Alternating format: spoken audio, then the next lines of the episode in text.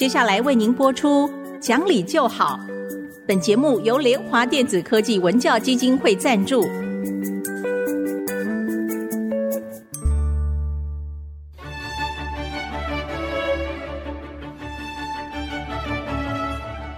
在日常生活当中，人们的不理性行为经常是隐藏在看似理性的包装和掩盖之下，很难被察觉。凡事讲理，所有事情就会简单得多。讲理的必要条件就是丰富的常识。请听红兰教授主持的《讲理就好》。这里是 IC 之音竹科广播电台 FM 九七点五，各位听众朋友您好，您现在所收听的节目是《讲理就好》，我是红兰。听众朋友您好，我是田丽云老师好，田老师好。老师啊，uh huh. 这个暑假期间啊，uh. 还是有很多因为家长的双薪家庭，他们得出去上班。是，那孩子呢，不见得都能够送出去上什么安亲班呐、啊，或补习班，就会在家里待着。Uh. 这就有个问题了，uh. 因为孩子即使是到了十二岁了，uh. 我们说十二岁才可以自己在家里，uh. 可是还是有的人会把孩子、把弟弟妹妹丢给哥哥姐姐带。你不管怎么讲，他们有时候顽皮起来会忘记，所以有危险性存在很多呢。你看，我们甚至有看到说，啊、呃，妈妈去买个早饭，就孩子醒来找不到妈妈，就去到处找的时候，就从客厅的那个窗户就掉下去嘛，看过很多次，对不对？嗯嗯、另外呢，那天看才看到，我觉得好害怕，就是父母把孩子送去夏令营，嗯，夏令营里面大哥哥去欺负底下的小的，就是性骚扰，哎呦。这个更可怕了。这个他们好像是四岁到八岁吧，反正就是老师就觉得说，哎，这么的比较没有关系，老师没有很紧的盯着看，所以小朋友就回家讲说，大哥哥叫我脱裤子给他看。哎呀，怎么办？这真是怎么会有这种事情？对，现在好可怕。但是我现在一定要讲的就是说，我们常常讲父母亲哈。少说不可以，多说为什么。比方说，这行为不可以做，那你就让他知道为什么，而不要只是说啊，你不可以。光禁止没有用，光禁止是没有用的。你要让他知道为什么。那 那天我看到一个很可怕的事情，就是呃，六岁的孩子在家里玩那打火机，嗯，结果呢就把里面因为天气热，蚊子很多，他就把蚊帐烧起来了，就把他自己给烧死了。啊，报上灯有灯出来，那最主要就是至少报上灯说这孩子喜欢玩打火机，因为不是第一次。他家里为什么会让孩子拿到打火机呢？应该是父母亲有抽烟或干什么吧，但是最主要就是说哈，火是非常吸引孩子的东西，那是没有错。火光跳跃的时候，眼睛会追随着火光，因为我们的眼睛会追随会动的东西啦。哦，嗯、就在动物很多实验里面就已经看到。那么我的意思是说，他第一次玩火的时候，父母亲不是把他抓来打一顿，因为这样没有用嘛。嗯嗯、因为你一不在，他又去玩啦，因为对他很有吸引力，很好奇。嗯、所以我的意思是说，你要把他手指头。在火上让它痛一下，啊、哦，这个我们在实验上叫做 one trial learning，一次的学习，凡是跟生命有关的东西，一次烫到。他就会害怕，所以不是有那个爸爸孩子喜欢去弄门嘛，哈，手会被门夹到，所以爸爸呢就拿个筷子把门这样子啪一下关起来，就筷子就折断了嘛。嗯，然后爸爸就把孩子的手抓到门旁边去，假装要关这个门，吓坏了，孩子就吓坏了，就不敢再去玩那个门了。可是碰火会烧伤啊！你不是让他去烧伤，而是你抓到他的手，在火上面让他痛一下啊。这个是痛一下以后就永远不敢。嗯，那这个是有很多很多的实验哈。因为大部分的小孩都要玩火的呀，所以你越不让他玩，因为大人一定说不准不准，嗯、那他还非玩不可。是，所以我为什么我说抓着他的手去烫一下，是我们在实验室里面这样干过的，是真的这样，以后一次就就不敢了，就没有再这样这样子弄。那、嗯、所以你看火那么可怕，孩子就这样烧死了啊。家里面其实有很多危险的东西，没错，我们都觉得，哎呀，呃，洗刷厕所的用品啊，放高一点就没关系，或者说，呃，杀虫剂之类的啊，放高一点就行了。孩子拿得到的，对，越是你不让他拿到的东西，他越是会搬个椅子去拿。所以你看到一般杀虫剂的上面都会画个骷髅头，嗯，好，就是警告你这是有毒的，要画个骷髅头啦。孩子还是不懂啊，对不对？哎呀，所以这里面的时候，你知道最近发生一个事情吗？说有个人家里大概有什么虫啊？他就找人家来清，来清的时候呢，那个当然很臭嘛。清的时候那人是不在啊，全家出去，晚上回来睡觉，就他四岁的女儿就中毒死亡。哦、这死的好冤枉啊！为什么呢？你看哈，加州原来是果园嘛，哈、嗯，所以它的泥土里面就是土地里面有很多的白蚂蚁。嗯、我记得我们房子里面哈，每一年都要请人家来做 inspection，就会检查有没有白蚂蚁。是，如果一般都是有。然后呢，他就会来小部分呢，就打那个毒药进去啊什么，但是他都会告诉你啊，他说，呃，因为我们不可能随时都搬出去住嘛，他就说啊，这边这边有毒药哈，这个房间这个地方我就给你处理。他每次都会告诉你，他说啊，你要卖这个房子的时候，要把房子整个封起来，嗯，我们用药来熏，用的东西就是像现在这个孩子死掉这个磷化铝这种东西了哈，毒药，哦，那个英文叫做 fumigation。嗯，你把一个帐篷把房子整个包起来，包起来，然后他就熏。我们是七天不能住在里面哦，然后拆掉以后要窗户全部打开，那个空气散掉，然后没有味道以后你才进去。因为当时在美国卖房子，卖方有责任把里面所有的虫都除干净再卖给你。好，所以我们那时候有，我记得我那时候卖房子，我就有做这个 fumigation。但是我现在一直在想，那个刚刚喷完农药臭的要命的时候，这个爸爸是有闻到臭味哦。嗯，所以他们其实一家都有送去医院，只是孩子小就已经死掉了哈。嗯、你闻到那个臭味，你怎么能忍受？不够警觉啊！哦、还有呢，我一直在想，是不是我们的平常我们说普通常识教的太少？对，好、哦，对。我们小时候都知道，刷完了油漆，家里面都要出去避很久。对对，哎，怎么会就在家里睡觉了呢？嗯、然后就全部都中毒啊！哦，我觉得有一些现在的朋友们哈。嗯就对很多事情都漫不经心啊，有一点觉得日子就是这样也行，那样也行，所以对很多生活里的小常识也不会特别留意，嗯、危不危险也不在意。对，嗯、你知道他这个来喷这个药的这个他是没有执照的，哎呦，那更糟糕，更糟糕。如果有执照，他可能就会告诉你这个药是有多毒，你不可以在家里，嗯、你可能要去外面，因为他也没有执照。就喷完了就算了，然后然后那个家里就回来睡觉了。其实现在有很多的杀虫剂也好，除虫剂也好，嗯、它都那个毒性都检测抓的非常紧的，嗯、你不能够用有毒的东西在里面。对对啊，这真是这个父母亲，我觉得他们会遗憾很久很久啊。会啊，这一定会啊。可是我我现在说，我我们是老师，我就心中就在想说，我们在什么样的课里面要告诉学生，你只要觉得不舒服了，赶快离开。对不对？哈、嗯，我们很怕的就是你知道一氧化碳中毒，那个你没有味道，你不知道嘛？好、嗯，那个可怕，对不对？我们跟学生说，为什么煤气要放臭臭的？嗯，就是因为它会中毒嘛。哈，你只要觉得不对的东西，比方说有毒的那个草菇，嗯啊，有没有？任何东西觉得苦的、臭的，你都要避开。嗯，这是一个很 common sense 了，要教啊。所以老师刚刚那句话很重要，嗯、不要一直说不可以啊，要去禁止，而是一定要告诉他们为什么？为什么？很多孩子其实不愿意听为什么，哦、那有时候父母亲就觉得那就算了，就告诉你，你就记得就好了。但是一定要把这个为什么说给他们听，甚至于让孩子重复一遍，你告诉我为什么不可以这样做？因为为了我们自己的孩子着想，觉得这些小地方多费点心是应该的。是啊，哈，好。嗯其实啊，在暑假里面，嗯、除了孩子们在家里的时间变多之外，嗯、他们出去玩的时间也会变多。尤其最近疫情好像看起来啊比较淡了之后，嗯、还是孩子们就会去玩水啊等等。尤其偷偷摸摸的去跟同学们到大人根本不知道你要去哪里的地方。没错，今年好像我在那天看报上登说，今年溺死的孩子已经不知道多少了。这我我那天才看到，哎呀，一个高中生跟学生他是没有热身。跳水一下去，脚抽筋啊，那是很可怕。这又是没有基本常识。对，嗯、对，下水之前一定要先热身，热身呢。哈，还有就是现在学生很喜欢去环岛，骑、嗯、摩托车环岛。哦，那天看到有一个重机。对呀、啊，对呀、啊，我也是看到那个啊。对，要所以骑车就请你特别的小心。有时候不知道要跟这些年轻人怎么说。我常常看到骑摩托车的人就横冲直撞，嗯嗯、我心里就想，他的心里一定觉得。他一定没有问题，他不会那么倒霉，他的技术一定最好。是，可是你去看看哪一个撞伤的、撞没命的，不都是这样？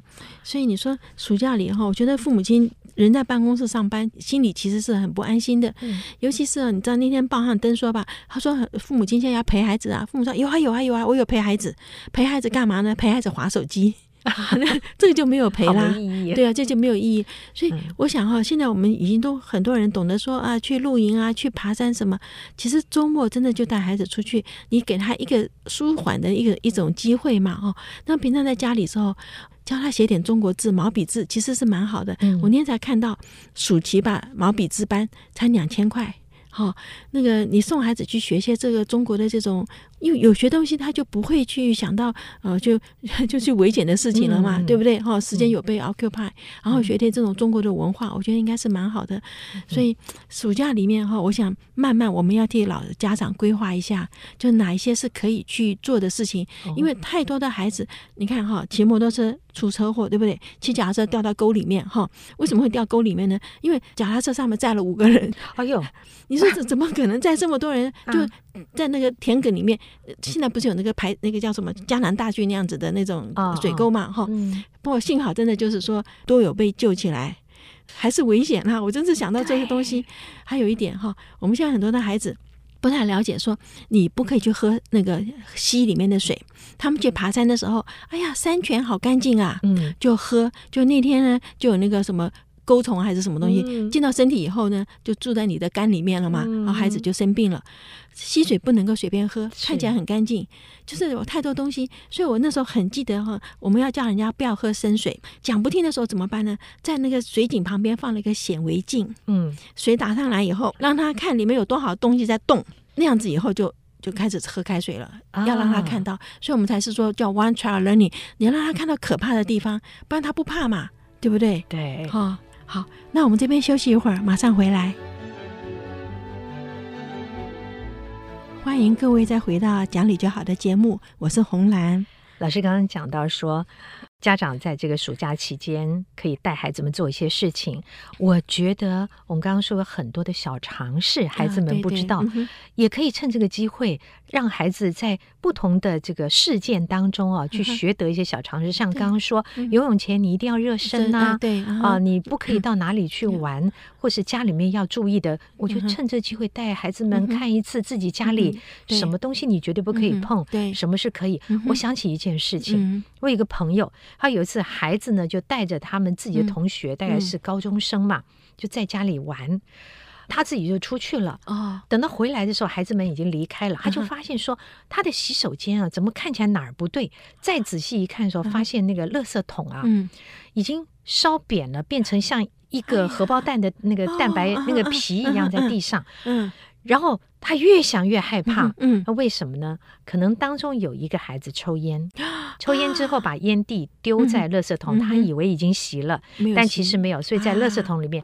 这些孩子们离开了，这个垃圾桶烧起来，幸好那个火不大，而他们的那个洗手间啊还算高，没有冲到天花板上，要不然他说他每一次想起这个事情就后怕，不管隔几多少年，想了就害怕，对，他没有告诉过孩子，哦，对呀，很小的地方会。疏忽掉是，是，你知道油锅哈，油锅如果起火，唯一方式就拿盖子一盖，没有氧它就可以了。油锅起火，很多人可能拿水就舀上去，那是糟了，这那是不行，这就是盖子一盖就好。像这种就是叫救命的小常识啦。嗯，哦，哎，我们就提醒父母亲朋友，你们自己现在去留意一下。找资料，哪一些是救命的小常识？包括地震，你看前一阵子好多次地震，对对，没错。嗯，呃，家里面如果地震之后倒下来，那个玻璃洒了一地，也是危险的。对，这都要教孩子们。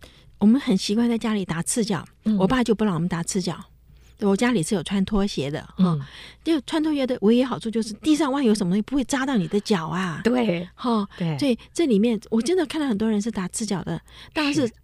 比较凉快舒服，有的时候打破东西，我们会找不到那个剩余的残渣，你知道？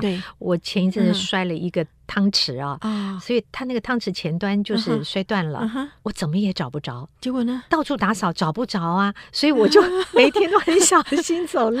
这是一个可怕的事情，要某一天把厨房东西都搬开，它有可能掉到某一个袋子里，跳起来掉进去，但我们不知道。对对对，我的意思就是说家里面。还是有危险的，没有错，真的是这个父母亲要很小心。嗯、我总觉得哈，孩子生下来以后，真的能够平安长大哈，真的是不容易，真的不容易事情、啊。有的时候可能不小心把自己关在门外了啊，嗯、这时候我们要教孩子，你该怎么办？是对，哎，其实有很多事情可以做。刚刚讲到老师在我们在这两集都在讲孩子的事情的时候，我就一直在想，我们常常会回头想说，小时候疼孩子疼的不够多，跟他相处的时间不够多，怎么一眨眼他就长大了？现在的年轻父母，孩子在你身边，你可能觉得他烦，觉得他吵，但真的不要几年的时间，你会发现你怎么抓都抓不住他，一眨眼他就不要你了。所以现在 要珍惜，对，尤其这个假期的时间，嗯，所有的时间都要拿来跟孩子在一起。是，真的是没错。其实我跟你讲哦，现在的孩子就拼命玩手机嘛，哈。那这里面有一个，就是像一个妈妈来讲，她说：“我不要我的孩子 玩手机，可是我要用什么去吸引他？”换一个养出他的兴趣，对，我就说你你要去想想看啊！我就跟他举例子哈，我说我小时候我集邮票，到现在我都集。我那时候为什么集呢？因为在民国四十七年的时候，台湾很穷，没有什么钱买什么什么教具，什么老父母也不可能送我们去什么夏令营，这个都没有。老师得想一个暑假作业，他是不要钱的，然后要让我们一直做做到开学，嗯，对不对？因为你一个暑假这么长，那你要给学生每天有事情做啊。老师想半天，哎呀。邮票是不要钱的，然后集邮，因为集邮里面有一个叫益智，嗯，对不对？好，老师叫我们说好，现在去集邮，不可以去买，只能从信封上剪下来啊啊，然后告诉我们说要去，那时候没有什么，要去邮局、邮政总局去找。嗯，他现在为什么发行这个邮票？当时也没有 Google，没有东西，嗯、所以我们学校呢小学呢，正好是离邮政总局很近，所以我们反正老师带我们去一次，哦，这就是地方，然后你们暑假就要来这边。我觉得很有意思的地方就是，我就开始集邮票了，然后每张邮票那怎么来的，我要知道，因为老师叫我们要写下来。嗯嗯、那邮票背后都有故事，是哈，哦、是的，那故事很好，所以我这后来习惯了，一直到美国的时候啊。其实我在初中的时候呢，就有交个笔友，是美国，就是老师有帮我们说，呃，跟某个小学好，就交个笔友，笔友之后我们就交换邮票啊，然后就练习写英文嘛，哈、嗯。我的笔友寄给我一张邮票呢，是国父孙中山先生的邮票。哦，好，是美国发行国父孙中山的邮票哦，然后我就好惊讶哦，他说，因为他知道那是我们的国父，他就他只是跟人家换来换去，最后换来给我了哈。然后我去到美国的时候，我的研究所同学他也寄邮票。正好那时候台湾不是出我们台湾早期的邮票是很不好看的耶，印的很难看。可是后来有故宫的那个，那就好看的不得了了。嗯，他就很喜欢那个。那 那个呢，我就去跟他交换，就是我要跟他讲这个邮票是什么，古画是什么什么。我觉得那个很好，对我们来讲也是一个中国文化的交流。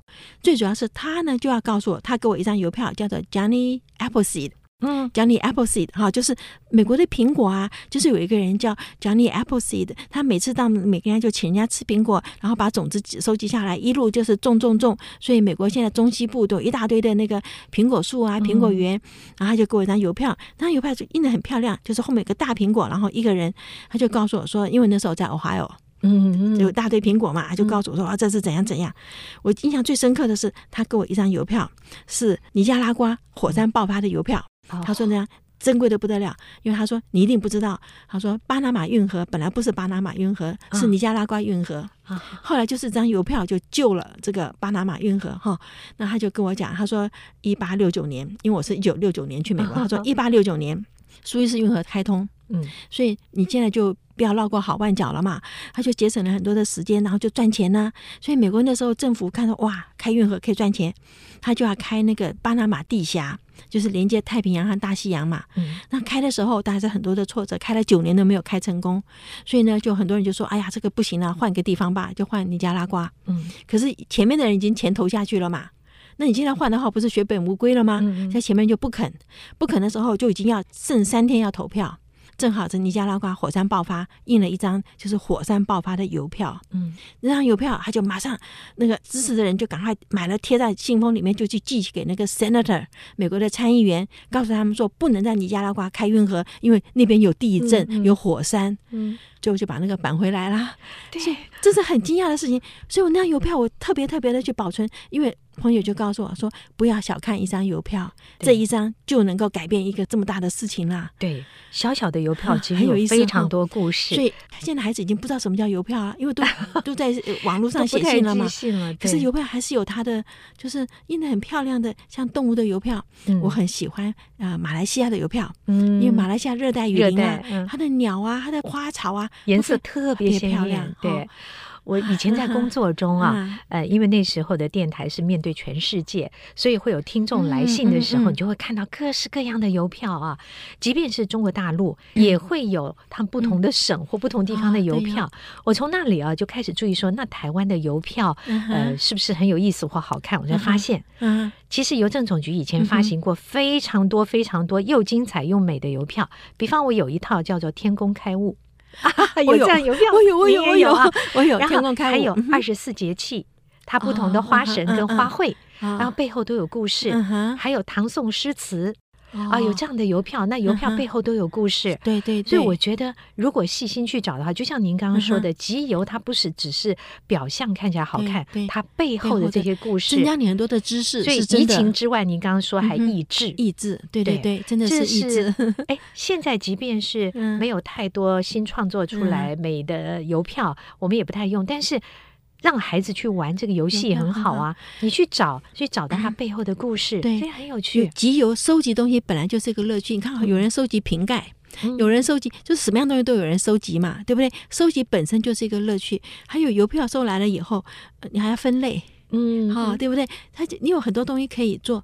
其实暑假里面啊，如果说父母亲自己有一些邮票拿去给孩子教他做分类啊，教他去学习每个东西背后的故事啊，其实我觉得应该是蛮好的呀。对，老师，我觉得不只是邮票，如果做父母的本身有一些小嗜好、小兴趣，嗯，不管是做什么，即便是养那个小盆小盆的植物也好，总之你自己喜欢东西，带着孩子，然后你教他，嗯，让他去承接，看他愿。不愿意了，但是我觉得那总是一个快乐的事情。现在为什么不收集？我们小时候还收集泡泡糖，泡泡糖不是有个卡片吗？啊，里面的里面卡片还有现在有一些别的玩具里面会有卡片啊，还有收集那个不是便利商店常常就会出各式各样可以连成一套的这种小玩具啊，真的，很多人也在收集。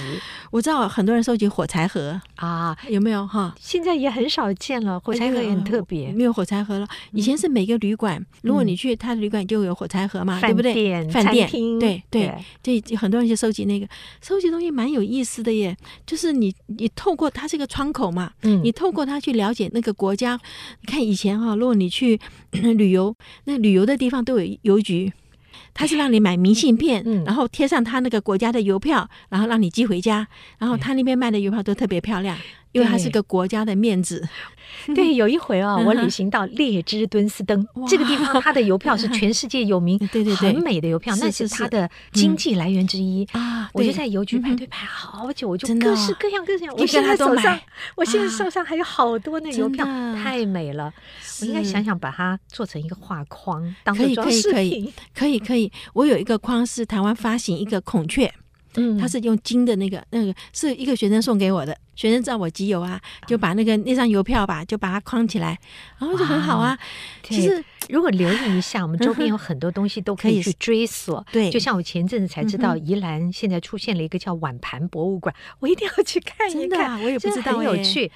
总之就是。老师就是我们希望这个家长们带着孩子啊，对，可以在暑假的时候是是养成一个兴趣，一个兴趣。这个兴趣像我现在哈，真的就是你跟着我现在六十年了嘛，对不对？我十二岁念小学的时候，六十年以后，你现在回头了，真的带给你很多很多的乐趣。我以前忙的时候是没有办法玩邮票，每一年只有圣诞节，我跟我先生说我不煮饭。圣诞节那一天，我早上起来就去玩邮票，玩到晚上。哎呀，一年就是一次，一年才这么 一年一次，我很惭愧，我们 大部分时间都在玩。